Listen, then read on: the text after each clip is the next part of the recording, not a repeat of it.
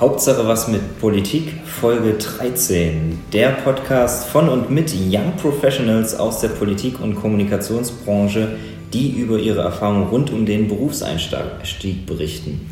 Mein Name ist Markus Ruschke und heute äh, moderiere ich oder kommentiere ich wieder mit meinem lieben Kollegen Fabian. Hallo Fabian. Ja, hallo Markus. Vielen Dank für die nette Begrüßung und an dieser Stelle erstmal auch noch einen ganz lieben Gruß an unseren äh, Rhein-Main-Beauftragten, den lieben Konstantin, unseren dritten Moderator im Bunde, äh, der heute im Rhein-Main-Gebiet unterwegs ist und aber in Gedanken sicherlich bei uns. Ähm, aber noch wichtiger am heutigen Abend äh, unseren Gast, über den wir uns äh, sehr freuen. Heute ist bei uns Katharina Liesenberg ähm, von der Initiative Es geht los. Wir freuen uns sehr, dass du heute bei uns bist, liebe Katharina. Und ja, stell doch am besten dich, ähm, was du studierst und machst und natürlich auch eure spannende Initiative Es geht los kurz selber vor. Ja, hallo erstmal, es freut mich bei euch zu sein. Ähm, genau, ich bin Katharina, ich bin 25 ich bin in meinem fünften Semester Master politische Theorie, auch im Rhein-Main-Gebiet in Frankfurt. ähm, und pendle aber inzwischen zwischen, äh, inzwischen zwischen Berlin und Frankfurt. Ähm, eben weil ich die Initiative Es geht los habe. Da geht es um Demokratie durch Losverfahren, also wie man ähm, das repräsentative System um ein Losgremium erweitern kann, um Bürger mehr zu integrieren in Politik. Dazu kommen wir dann genau, später nochmal noch genauer, weil sonst äh, nehmen wir die ganze Spannung. Wir wollen ja wieder eher in die Richtung schauen, ähm, wie geht es mit dem Berufseinstieg für jeden individuell äh, so los. Und wir erwischen dich ja in einer ganz spannenden mhm. Phase. Aber wir fangen erstmal an, ähm, als du dein Studium begonnen hast, du, hast auch, du bist auch Politikwissenschaftlerin, Hattest du da schon einen Plan, was du mal werden willst, wo du hin willst, in welche Richtung es gehen soll? Ja, ich wollte Diplomatin werden und zwar unbedingt. Ähm, Ein harter Weg. ich glaube, es ist ungefähr so, wie ich Prinzessin werden wollte, ich dann Diplomatin werden. ähm, und dann habe ich auch mich, also im Bachelor auf jeden Fall sehr stark spezialisiert auf so ähm, internationale Beziehungen und habe Praktika in den entsprechenden Institutionen gemacht und würde auch sagen, dass ich weiterhin diesen Plan zumindest jetzt nicht ad acta gelegt habe. Also hast du dich auch informiert, welche Schritte erforderlich sind, um Diplomatin zu werden? Genau, also die, die Sprachkenntnisse und dann die ganzen Auslandsaufenthalte und dann. Kannst du vielleicht ein paar Punkte aufzählen für die, für die Hörer, die, die sich vielleicht interessieren? Vielleicht haben wir ja auch irgendwann mal die Diplomatin hier zu Gast, aber mhm. das wissen wir nicht. ähm, also es ist auf jeden Fall Deutsch, Englisch, ähm, ja, hohes Niveau, C2-Niveau, ähm, Französisch oder Spanisch auch mindestens genauso gut. Und dann noch eine ähm, der UN-Sprachen, also Arabisch, ähm, Chinesisch oder Russisch noch dazu, wenn ich jetzt nichts vergesse. Ähm, also ja, es macht ja irgendwie Sinn, wenn man alle vier Jahre seinen Standort wechselt und nicht weiß, wo man hinkommt, dass man mhm. zumindest so eine generelle Sprachkompetenz mitbringt. Dann auf jeden Fall ein abgeschlossenes Masterstudium. Mhm. Was präferiert wird, ist dann natürlich auch noch so, ein, so eine grundsätzliche interkulturelle Kompetenz, Auslandsaufenthalte, exzellente Abschlüsse. Mhm. Und dann gibt es ja diese Akademie. Also wenn man tatsächlich Diplomatin werden will und in den, was ist das dann? Der gehobene Dienst, ne? Keine Ahnung. da müssen wir jetzt dir vertrauen. Ja, aber doch, es gibt den mittleren, den höheren und den gehobenen Dienst. Und wenn ich jetzt, ja doch, der gehobene Dienst, ähm, dann geht man, macht man einen schriftlichen Aufnahmetest. Wiederum für eine mündliche Prüfung ähm, die einen dann dazu befähigt, in die Akademie des Auswärtigen Amts zu kommen, wo man nochmal zwei Jahre oder ich glaube 18 Monate Ausbildung macht. Okay, mhm. also ein, ein schriftlicher Aufnahmetest für eine mündliche Prüfung, damit man dann anderthalb Jahre studieren kann. Genau, und also es ist so, dass wohl viele Menschen mindestens ein, zwei Mal durch den schriftlichen Test durchfallen. Mhm. Wie oft darf man durchfallen? Ich glaube, schriftlich kann man wirklich mehrmals durchfallen. Ich glaube, es liegt eher so an der eigenen Frustration, dann, wenn man aufhört. Ähm, und mündlich aber nur einmal. Und oh, okay. dieses, dieser mündliche Test ist auch sehr stark so psychologische Belastungstests und sowas, um halt zu testen, wie, inwieweit der Kandidat, die Kandidatin dazu befähigt ist, auch irgendwelche Drucksituationen auszuhalten. Und na, das ist jetzt ja auch ein sehr spezieller Berufswunsch, äh, dass der jetzt auch gleich so klar bei dir ist. Ähm, vielleicht an der Stelle die Frage, weil Markus und ich, wir haben ja auch ein, ein kleines äh, E-Book äh, zusammengeschrieben äh, zum Berufseinstieg mit Politikwissenschaft und wir haben darin so verschiedene Berufszweige und Berufsmöglichkeiten auch mal näher vorgestellt, unter anderem natürlich auch äh, den Bereich, äh, ja, Auswärtiges Amt, Arbeiten bei internationalen Organisationen. Was, was reizt dich oder was, äh, ja, was hat dich darauf gebracht, dass du gerade in den Bereich willst oder wolltest?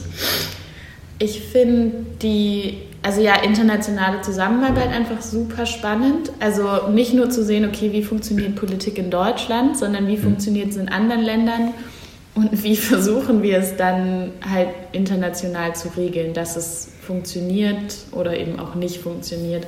Und ich glaube, dieses also Diplomatending kam sehr stark noch aus so einem Kindheits- oder es klingt halt irgendwie cool. Irgendwann habe ich dann gemerkt, dass es auch andere internationale Organisationen gibt. So. Also ich finde auch, fände es auch wahnsinnig spannend für die UN zu arbeiten zum Beispiel. Ähm, mich interessiert einfach wirklich, inwieweit internationale Kooperation auch dazu beitragen kann, irgendeine gewisse Form von ja, Gleichheit ist ein zu hoher Anspruch, aber irgendwie so ein Leveling zwischen unterschiedlichen Staaten ähm, zu verwirklichen. Und wie kam der Punkt, dass du von, von dem Diplomatenwunsch äh, weggekommen bist? Mm, dass ich, oh Gott, das darf man überhaupt nicht sagen, dass ich im Auswärtigen Amt und in der, in der Botschaft ein Praktikum gemacht habe. Ah. Also Jetzt nichts verraten wegen Verschwiegenheitserklärung. Nee, ach, das war, es war eine wahnsinnig tolle Erfahrung. Ähm, ich habe super interessante Menschen kennengelernt. Ich hatte auch sehr viel Glück mit meinen Vorgesetzten, die mich sowohl in der Zentrale als auch in der Botschaft ähm, sehr stark integriert haben und ich glaube, ich sehr viel mitbekommen durfte. Ich dann aber sehr erschrocken oder ein bisschen überrascht war, wie langsam die Prozesse sind. Also wie sehr es dann doch halt so ist, so man wartet auf Weisungen aus Berlin und wenn man in Berlin ist, dann wartet man Weisungen aus dem Bundeskanzleramt und es halt alles ein bisschen schwerfällig ist und dann ist man halt, keine Ahnung, wie alt war ich da, 22 oder so, und man auch denkt, man kann wirklich die Welt verändern, war das sehr deprimierend. Und meine Chefs waren dann so, nein, mein Gott, man muss sich so zehn Jahre im Zweifelsfall im System bleiben und durchboxen. Mhm. Ähm, und dann ist man wichtig genug, äh, dass, dann kann man selber was verändern. Da braucht man Ausdauer. Das war dir dann zu lang. Ach nö, ich, ich halte also was heißt, ich halte mir das noch offen, ne? also ich muss genommen werden. ähm, ich kann es mir weiterhin vorstellen, aber ich glaube, es ist doch erstmal vielleicht ein bisschen desillusionierender, als man denkt oder als ich dachte. So. Okay, und ähm, jetzt bist du ja an einem Punkt, du bist, hast den Berufseinstieg noch nicht äh, richtig geschafft, du machst gerade deine Masterarbeit und ähm, ja, hast du deinen Berufseinstieg quasi selbst kreiert. Also wie kam es dazu? Ähm, das kam, ja, es war so eine Schnapsidee bei einem Glas Wein im Zweifelsfall. Nein, Gott. Eine Weinidee. Eine Weinidee, ja, das stimmt natürlich. Ähm, dass ich mit Freunden von mir in Frankfurt ähm, überlegt habe, was man politisch so machen könnte. Was wir natürlich als politische TheoretikerInnen ähm, uns sehr viel mit Modellen auseinandersetzen, wie die Welt sein könnte, aber die Welt ja offensichtlich nicht so ist. Ähm, und wir so ein bisschen so ein, so ein Nexus dazwischen schaffen wollten, also ein bisschen Theorie in die Praxis bringen. Und dann kamen wir auf Losverfahren, Bürgerbeteiligung. Ähm wie kamen die auf Losverfahren? Also wie, wie kann man auf sowas kommen? Ich habe vorher noch nie eine Idee davon gehabt. Ähm, gut, dann ging es, also geht es vielleicht noch einen Schritt weiter nach vorne, dass wir natürlich alle, es ist ja auch Frankfurt, wir haben natürlich alle Habermas gelesen. ähm, und dass Habermas ja diese Idee der Deliberation hat, dass wenn Menschen nur miteinander sprechen, unter bestimmten Bedingungen und mit bestimmten Kriterien, ähm, sich ähm, eine Form von Konsens herein, also herausstellen könnte, dass es zumindest eine Form von Demokratie ist, die ähm, durch das Verfahren sich immer wieder selber legitimiert. Was jetzt erstmal sehr abstrakt ist. Ähm, so, und dann die Frage ist so, inwieweit funktioniert es im Parlament zurzeit? Würde ich sagen, eher nicht so gut, ähm, weil es da doch mehr um Machtinteressen geht. Und es dann aber viele internationale Beispiele gibt, wo solche Formen von Deliberation schon institutionalisiert sind und da funktioniert es immer über das Losverfahren. Also Irland ist ein sehr gutes Beispiel, da wurde die gleichgeschlechtliche Ehe mit ähm, debattiert in so einem gelosten Gremium. Okay. Ähm, es gibt in Österreich, es gibt in der Mongolei, es gibt in total vielen Teilen der Welt solche Gremien. Und das war so ein bisschen der Nexus. Also, dass wir wussten, oder das hat man in der Zeitung irgendwie gelesen, im Zweifelsfall, die Liberationsverfahren über werden klassischerweise, nicht klassischerweise, aber werden in internationalen Beispielen ähm, über Losverfahren erschaffen. Also hat dir quasi die Theorie, die du wirklich an der Uni gelernt hast, zum Berufseinstieg verholfen? Ja. Doch, würde ich schon sagen, ja. So, und dann ähm, erklär das Projekt jetzt mal, wo du drin steckst. Es geht los, heißt der Verein. Und da dreht es sich dann um das Losverfahren. Genau, wir losen kommendes Jahr 100 Teilnehmende aus für einen Bürgerrat. Wir nennen das Ganze Bürgerrat, ähm, mhm. also das Gremium, wo die Menschen ausgelost dann zusammensitzen, ähm, die ein bestimmtes politisches Thema debattieren.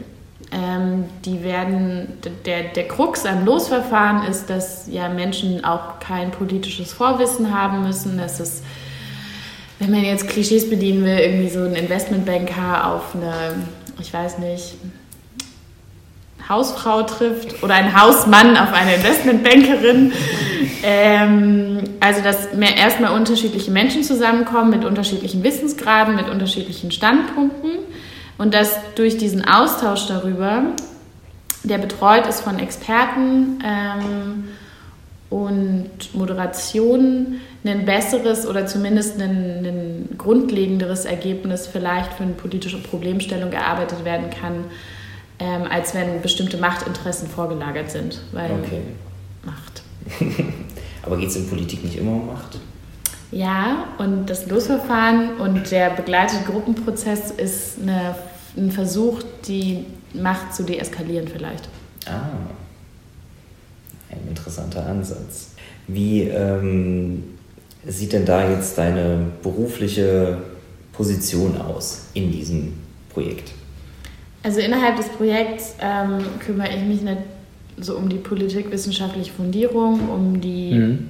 Wissenschaftliche Evaluation auch des Projekts. Also wir arbeiten damit ähm, zwei Universitäten wahrscheinlich oder auch mehr Universitäten zusammen, um das ist jetzt auch, also politikwissenschaftlich einfach wahnsinnig spannend, ähm, inwieweit man mit was für einer Art von Evaluation und mit was für Fragebögen und so man dann auch testen will, ob so ein Verfahren generell langfristig ähm, mhm. sinnvoll ist. Ähm, also da kommt halt auch nochmal so Theorie, also sozialwissenschaftliche Methoden, die wir irgendwie in, zumindest im Bachelor in Statistik im Zweifelsfall irgendwie alle mal lernen mussten, ähm, auch wieder in die Praxis, weil es da jetzt direkt darum geht, okay, wie wende ich das auf so ein Projekt an, dass die Ergebnisse, die ich bei so einer Evaluation erziele, auch fruchtbar sind für wei so, weitere solcher Räte.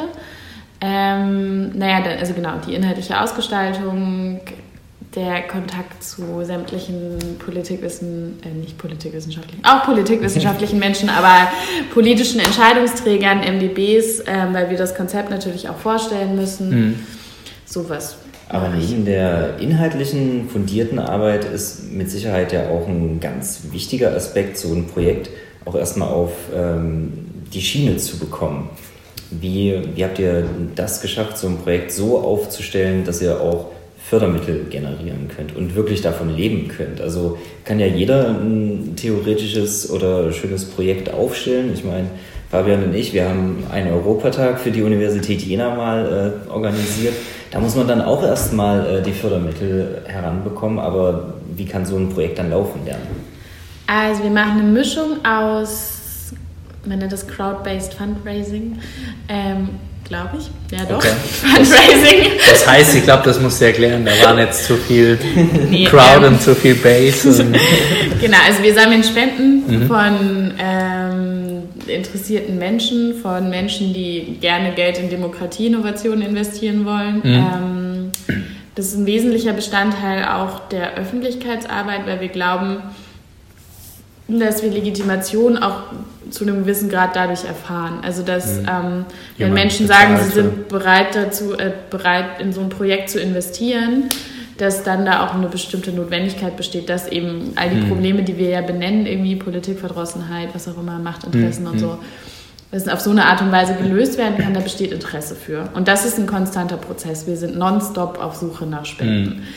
Ähm, gleichzeitig ist gerade sowas wie eine wissenschaftliche Betreuung äh, oder die wissenschaftliche Evaluation für Stiftungen ähm, sehr interessant für die Förderung. Und wir lassen also diese ganzen Stiftungskontakte und so, das ist alles noch im Beginn, aber auch da ist es so, ähm, überparteiliche Stiftungen werden uns im Zweifelsfall fördern, weil das eine Form von, ich meine, es besteht aufgrund der ganzen Ereignisse der letzten, sagen wir, drei Jahre, ähm, besonderes Interesse daran, ähm, Projekte zu stärken, die sich für Demokratie und gesellschaftliche mhm. Teilhabe mhm. einsetzen.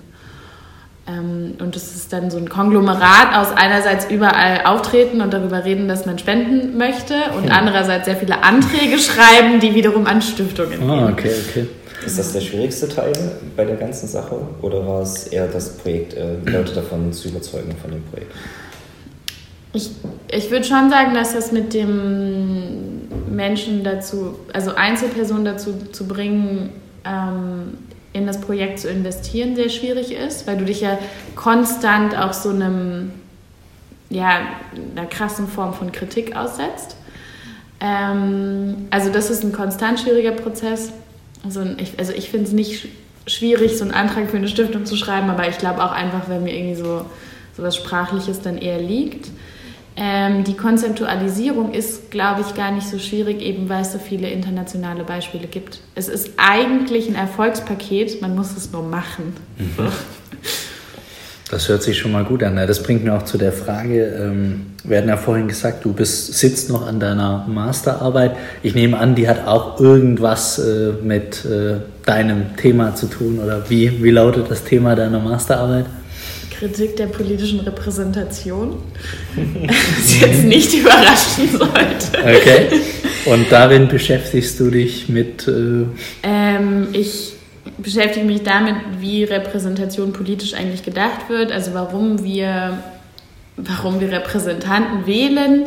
Das ist gesetzt, aber dann, welche Mechanismen wir eigentlich benutzen, um Repräsentation zu legitimieren und wonach wir Repräsentation ähm, bewerten. Und dann glaube ich, dass das derzeit nicht ausreichend geschieht und dann gibt es so Anerkennungs... Es ist eine sehr Frankfurt-lastige Arbeit.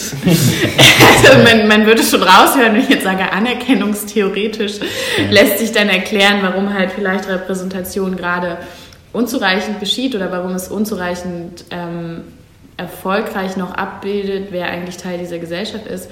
Und ich bringe quasi so Anerkennung und Integration in Zusammenhang mit Repräsentation. Hm. Und wie, das, das interessiert mich an der Stelle, weil wir hatten vorhin schon äh, eingangs festgestellt, dass wir ein, ja, äh, glaube ich, ein, ein, ähnliches Thema in, äh, ich hatte ja auch ein ähnliches Thema, was da gar nicht so weit weg ist, hatte mich damals in meiner Masterarbeit jetzt auch schon Jahre, Jahre her äh, mit äh, einer europäischen Bürgerplattform äh, beschäftigt, also ziemlich verwandt. Ähm, wie, deswegen die Frage, du hast vorhin gesagt, dass ihr auch euer Projekt an Abgeordneten vorstellt. Wie, wie reagieren denn äh, Abgeordnete auf dieses Projekt? Äh? Ist super spannend, weil grundsätzlich erstmal sehr positiv. Okay. Bei allen Auch Fraktionen? fraktionsübergreifend. Mhm.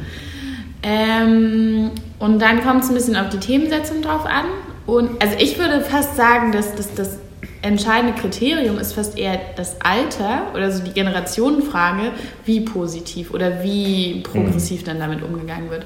Aber ich würde schon unterstellen, ähm, dass so ein latentes Bewusstsein dafür vorhanden ist, dass so wie es gerade ist, mhm. vielleicht nicht mehr so optimal ist. und dass entweder Repräsentationsmechanismen erweitert werden müssen, es geht dann stark in irgendwelche Wahlrechtsreformen oder ähm, halt ja Formen von Bürgerbeteiligung gestärkt werden müssen. Mhm. Aber grundsätzlich doch ist, also klar, so irgendwie müssen Menschen ja auch mit uns reden und die Menschen, die mit uns reden mhm. wollen, die sind dann vielleicht schon interessiert so, aber es ist doch auf jeden Fall positiver, als ich erwartet hätte. Okay. Also die Abgeordneten fühlen sich da nicht in ihrer Daseinsberechtigung angegriffen. Na doch, also ich glaube, das ist dann so, es ist grundsätzlich mal positiv, dann redet man darüber, was so langfristig damit passieren könnte und dann ist es so, oh. dann kriegen sie mit, worum es geht. Okay. Niemand ähm, gibt freiwillig Macht ab. Genau, also man muss ja wirklich dazu sagen, es ist ja eigentlich keine Machtabgabe, weil solche los, gelosten Gremien immer nur empfehlend mhm. eigentlich ähm, sagt man, agieren sollen und das Letztentscheidungsrecht, was ist das Letztentscheidungsrecht, überhaupt das Entscheidungsrecht weiterhin beim Parlament liegt. Und da gehen die MDBs dann auch sehr d'accord damit. Also sind sehr froh darüber. Also diese Losgruppen, die sind nur beratend genau, die, tätig. Oder wo, wo sind die in der Gewaltenteilung einzuordnen? Naja, sie würden, also die, die führenden Forscher, oder was heißt die führenden Forscher, aber so Deutschland ähm, führende Professoren oder die auch mal ein Buch darüber geschrieben haben, die es als Zukunftsräte mhm. konzeptualisieren, würden da eine eigene Gewalt für schaffen. Ah, okay.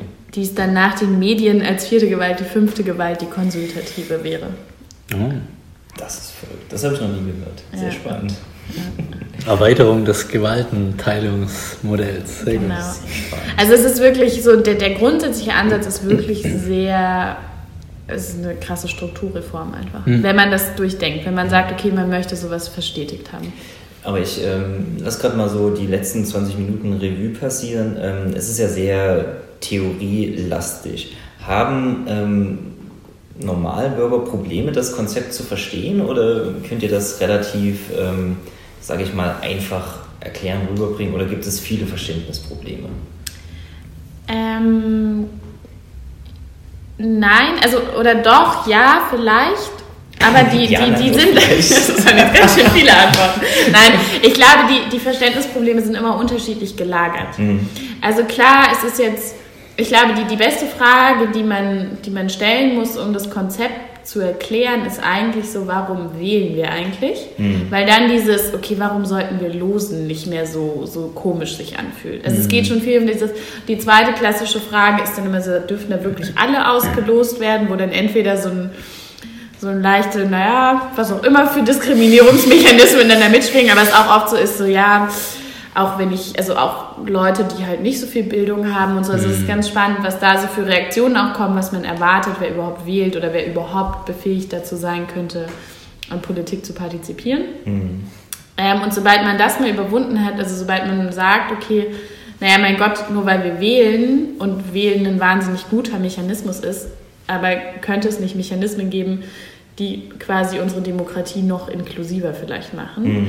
dann ist es recht simpel, weil dann sagt man, okay, 100 Menschen werden ausgelost, die kommen an so und so vielen Tagen zusammen, die debattieren, die kriegen Experten und Moderation und am Ende kommt eine Handlungsempfehlung raus. Fertig. Okay. Das geht. Das ist äh eher so das, das, das Losen, so dieser, dieser, okay, einmal drüber nachdenken, muss es so mhm. sein, wie es gerade ist. Mhm. Nein. Aber vielleicht da die Frage, also äh, wo Markus, glaube ich, auch so ein bisschen äh, hin wollte, ähm, also könnt, könnt ihr sagen, dass es wirklich funktioniert hat, jemanden, der, ja, der jetzt sagt, ich habe mit Politik eigentlich bisher, ich habe mich von der Politik verabschiedet oder ich habe auch davor, muss sagen, äh, alles, was ich bisher von der Politik mitbekommen habe, äh, mit dem kann ich nichts anfangen, der jetzt nicht, ich sage jetzt mal, diesen klassischen äh, inklusive Hochschulabschluss, Bildungsstand hat, der sagt, naja, durch euer Projekt oder in eurem Projekt konnte ich jetzt zum ersten Mal selber auch politisch aktiv werden. Gibt es solche Beispielsfälle bei euch? Ähm, es gibt eine, einen Grad, man nennt es Selbstselektion, dass es die Wahrscheinlichkeit am höchsten ist, dass am Ende da nur weiße hm. Akademikermänner sitzen. Ja. alte weiße Akademikermänner. So. Und deswegen äh, macht man eine geschichtete Stichprobe, dass man sagt, okay, es muss auf jeden Fall 50-50 Mann-Frau. Stadt-Land-Repräsentation muss gewährleistet sein. Mhm. Also weil es auch natürlich, was heißt natürlicherweise, aber klassischerweise mehr Großstädter sein werden, weil Akademiker klassischerweise eher in Großstädten leben. Mhm. Ähm, und man setzt, ähm, was, was, fehlt jetzt? Genau, Alter auch als Quorum, sodass mhm. man sicherstellt, es sind nicht nur alte Menschen.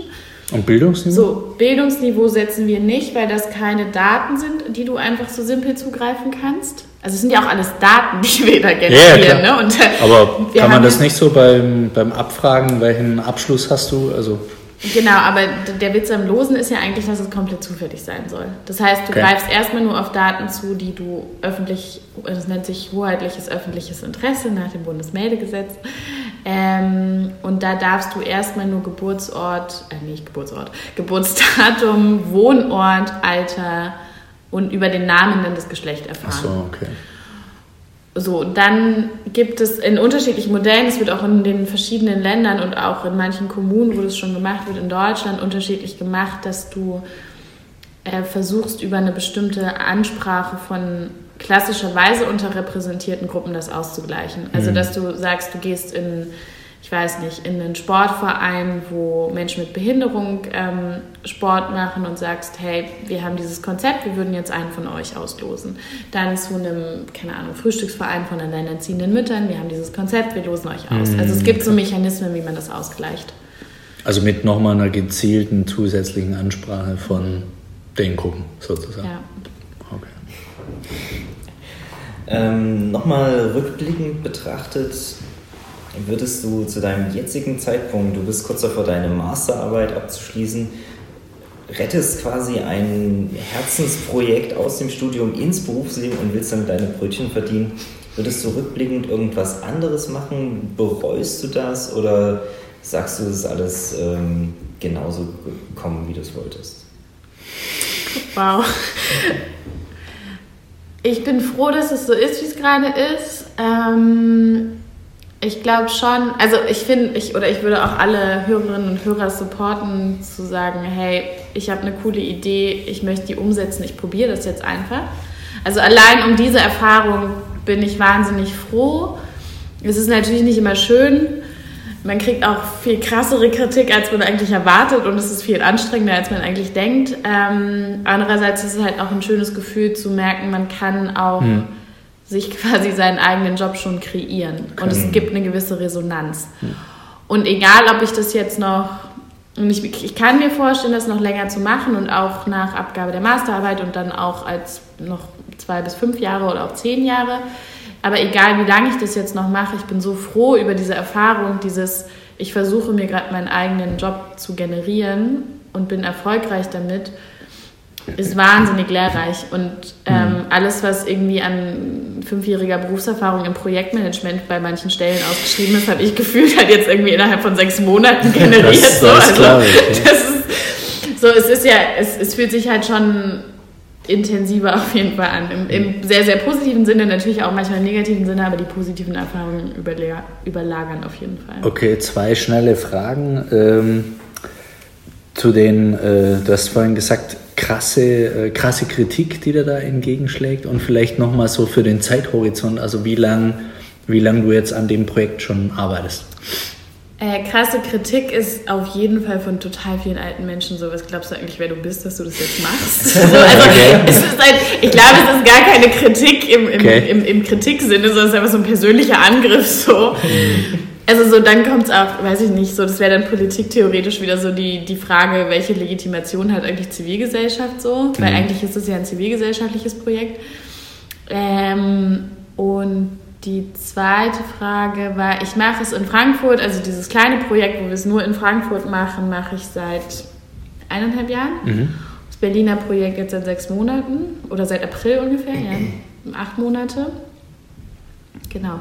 Was war, gab's noch? Nein, nein, das, das war nur, dass wir, dass wir zu den. Ähm, genau. Was würdest du unseren Hörern denn so als Tipp mit auf den Weg gehen, wenn die selber sowas mal machen wollen? Also nicht unbedingt dein Projekt, aber selber ein Projekt aufziehen mit Fördergeldern und schlag mich tot. Um sich dadurch auch, also ähm, um sich dadurch sozusagen selber einen Job zu mhm. generieren, was ja eigentlich, äh, also eigentlich muss man sagen, das ist der Königsweg. Aus meiner Sicht, wenn das klappt, äh, ja, spart man sich die ganze Jobsuche und äh, braucht nicht unser E-Book lesen, sondern macht das alles selber. Na, also ich, ähm, ich bin erschrocken, oder ist ja nicht erschrocken, aber ich befürchte, eine gewisse finanzielle Sicherheit sollte man am Anfang schon haben. Mhm. Also ich habe auch jetzt bestimmt sehr lange Monate erstmal wieder nur von Erspartem gelebt, was mhm. ich irgendwie aus meinem Werkstudienjob davor hatte. Ähm, also so eine, eine, eine, gewisses, eine gewisse Sicherheit vielleicht schon mhm. finanziell, damit man nicht losläuft und dann nach einem Monat so ist, ah verdammt, jetzt brauche ich aber doch eigentlich einen richtigen Job. Oder das äh, nebenbei anfangen, also Job haben oder Halbtagsjob und das Projekt nebenbei machen? Ähm, ja, auf jeden Fall. So war es bei mir in Frankfurt ja auch, dass ich am Anfang Uni 20 Stunden die Arbeiten die Woche und das Projekt mhm. hatte. Mhm. Genau, also wenn man, wenn man einen langfristigeren Horizont bei sowas hat, dann auf jeden Fall auch vielleicht eben diese Angewiesenheit auf Gelder, kommt auch auf die Summe der Gelder drauf an. Ne? Mhm. Aber das so ein bisschen, also das nicht unterschätzen. Dann zweitens, glaube ich, wichtig die Idee, ähm, so vielen Menschen einerseits in dem Bereich wie möglich vorzustellen. Also wenn es jetzt halt keine Ahnung, ein Inklusionsprojekt ist, sollte man das schon mal mit Menschen besprechen, die halt auch ähm, für Inklusion arbeiten. Andererseits mhm. aber auch genau die Idee von Menschen, die sich gar nicht damit beschäftigen, so challengen zu mhm. lassen. Mhm. Also genau die Frage, wie was sagt eigentlich der Otto Normalbürger, der mhm. im Zweifelsfall nicht mal mehr wählt. Also Feldforschung im, im Vorfeld. Genau, also wirklich so, so viel. Marktrecherche. Das ist total krass, weil ich inzwischen halt, wenn ich eine Frage höre, bin ich so, ja, okay, das ist die Antwort, das ist die Antwort. So, weil ich habe diese, also so die Fragen sind immer anders und auch anders gestellt, aber die Nuancierung habe ich alle, also alle schon mal mhm. gehört. Jetzt kommt bestimmt gleich eine Frage, wo ich so bin so, oh. aber ähm, also da so ein bisschen so ein, so ein Gefühl einfach dafür kriegen, hat mein Projekt eine Relevanz? Gibt es eine Wirksamkeit dafür? Mhm. Ähm, möchten Menschen das? Was will ich da selber damit erreichen? Und dann ist, was krass wichtig ist, was ich am Anfang auch unterschätzt habe, ist Netzwerk, ähm, dass man sich so viele Menschen wie möglich in sein Netzwerk holen muss. Und da auch vielleicht so ein bisschen, also meiner Meinung nach dreist, für manche Menschen ist es gar nicht so dreist, glaube ich, oder so, ich glaube, ich bin da eher so ein bisschen vorsichtig, ähm, da wirklich dann mit den Kontakten zu spielen. Das ist richtig krass, wie viel das einfach ausmacht. Ja, absolut. Also das ist ja auch das, was wir immer, was wir bei jedem Podcast eigentlich. Wahrscheinlich, ne? Bei jedem Berufseinsteiger, glaube ich, ausnahmslos hat gesagt Netzwerk, Netzwerk, ja. Netzwerk. Also sehr spannend und äh, so vorsichtig bist du ja auch nicht mit, mit deinen Netzwerken. Du hast uns ja auch einfach so angeschrieben und wir haben gesagt... Cold Call. Ja, genau. Einfach Cold Call. Aber es ist ja auch ein total spannendes Projekt. Also wenn man sich das mal durchliest, also... Ähm, bin da auch total begeistert. Ähm, wir hatten vorhin drüber gesprochen. Ähm, Anfang Januar habt ihr den ersten Termin, wo ihr euch mal trefft. Das ist dann mit den ersten, wie war das, 100 Ausgelosten? Mm, leider noch nicht. Nein, das ist viel besser für die Zuhörerinnen und Zuhörer. Ähm, Anfang Januar ist eine Konferenz am 19. Januar mhm. in Berlin um das Ganze an sich mal vorzustellen. Und da ist die Teilnahme, da kann man sich anmelden. Okay. Wenn es dann 500 Teilnehmende sind, dann werden wir auslosen. Aber es ist keine Veranstaltung, wo nur Ausgeloste hin können. Okay. Also das ist für alle Menschen, die daran interessiert sind, an dem Konzept, wie auch dann so Moderationsprozesse und so funktionieren. Und da machen wir drei Kleingruppen, wo in einer Gruppe das bedingungslose Grundeinkommen debattiert wird. Oh, sehr spannend. Ja. Hatte ich letztens bei einem Stammtisch erst das Thema. Ja, ich, ich merke nämlich auch, da gibt es so einen Anklang für und es, es ploppt immer wieder auf. Mhm. Das zweite Thema ist, ähm, ist ein bisschen abstrakter. Es gibt so Initiativen dafür, ähm, ein Bürgerforum zu machen, also einen tatsächlich architektonischen, physischen Ort dafür zu schaffen, wo Bürger mehr sich integriert fühlen können in hier Regierungsviertel, mhm. mhm. weil das auch ursprünglich mal geplant war ähm, während des Baus des Regierungsviertels. Ähm, und der dritte Workshop ist noch viel spannender. Ähm, geht das denn überhaupt? Geht das? Ja, weil da geht es um die, um die Themenfindung für den Bürgerrat, wo wir die Menschen, die 100 Menschen auslosen. Mhm. Da entscheiden wir dann auf Grundlage anderer Daten, die ich schon generiert habe, aber dann nochmal in so einem Deliberationsprozess, welches Thema im Herbst dann debattiert werden. Okay. Also wenn, wenn einem heutzutage in der Bundestag sitzende Partei dieses Thema festlegen würde, wäre wahrscheinlich einfach nur Digitalisierung. Steht auf der Agenda. Alles versteht und was stinklangweilig ist. Genau, und wir wollen halt, also wir wollen es viel konkreter fassen. Wir orientieren uns auch so ein bisschen natürlich am Koalitionsvertrag. Wir nehmen jetzt kein Thema, was komplett äh, nicht politisch relevant ist, aber natürlich ist die, unsere Fragestellung dann viel konkreter, weil die Leute auch irgendwie was erstens ein Ergebnis haben sollen, mhm. aber zweitens auch was haben sollen, wo man sich irgendwie dran orientieren kann. Nicht so, ah ja, wie geht ja. mit Digitalisierung um? Okay. Der Ort steht ja leider noch nicht fest, aber wo findet man ähm, weitere Informationen genau. dazu? Wo kann man sich anmelden? Auf www.esgehtlos.org. Ähm, die alles Anmeldung. Genau, alles zusammen. Es geht los.org, nicht .de. Ähm, und die Anmeldung ist dann da verlinkt. Ich habe es gerade nicht im Kopf, ehrlicherweise. ja, gut. Aber man findet das findet man. Genau, ja. Sehr gut. Ja, dann würde ich sagen, wir hatten eine sehr, sehr spannende Folge. Mal was absolut ganz anderes. Äh, zusammenfassend gesagt, wie, äh, wie schaffe ich mir meinen eigenen Job mit politikwissenschaft.de? Nein, äh, Spaß. ja, vielen Dank, äh, liebe Katharina, dass du heute hier bei uns warst, bei Hauptsache was mit Politik, unserer 13. Folge. Ähm, ja, die Zeit vergeht, die Folgen wachsen. Ähm, ja, liebe Hörer, äh, falls es euch gefallen hat und ihr äh, ja, uns treu bleiben wollt, äh, schaut einfach äh, auf äh, www.fabianhauen.de. Dort findet ihr alle vergangenen Folgen und natürlich auch die zukünftigen Folgen. Da könnt ihr euch auch in äh, einen kleinen Newsletter eintragen, dann verpasst ihr garantiert äh, keine Folge. Ihr findet uns aber äh, Hauptsache was mit Politik, auch unter dem Hashtag HWMP auf Twitter, Facebook sind wir und Instagram. Instagram, genau. Äh, ja, und ihr habt das vielleicht bemerkt, wir haben das eine oder andere Mal ein kleines E-Book angesprochen äh, zum Berufseinstieg mit Politikwissenschaft, was Markus und ich äh, äh, geschrieben haben vor knapp einem Jahr jetzt. Wenn ihr euch dafür interessiert, findet ihr auch auf www.fabianhaun.de. Das war's äh, schon mit unserer 13. Folge. Äh, wir freuen uns auf euch auf das nächste Mal und ganz vielen lieben Dank fürs Zuhören und bis dann. Tschüss. Tschüss.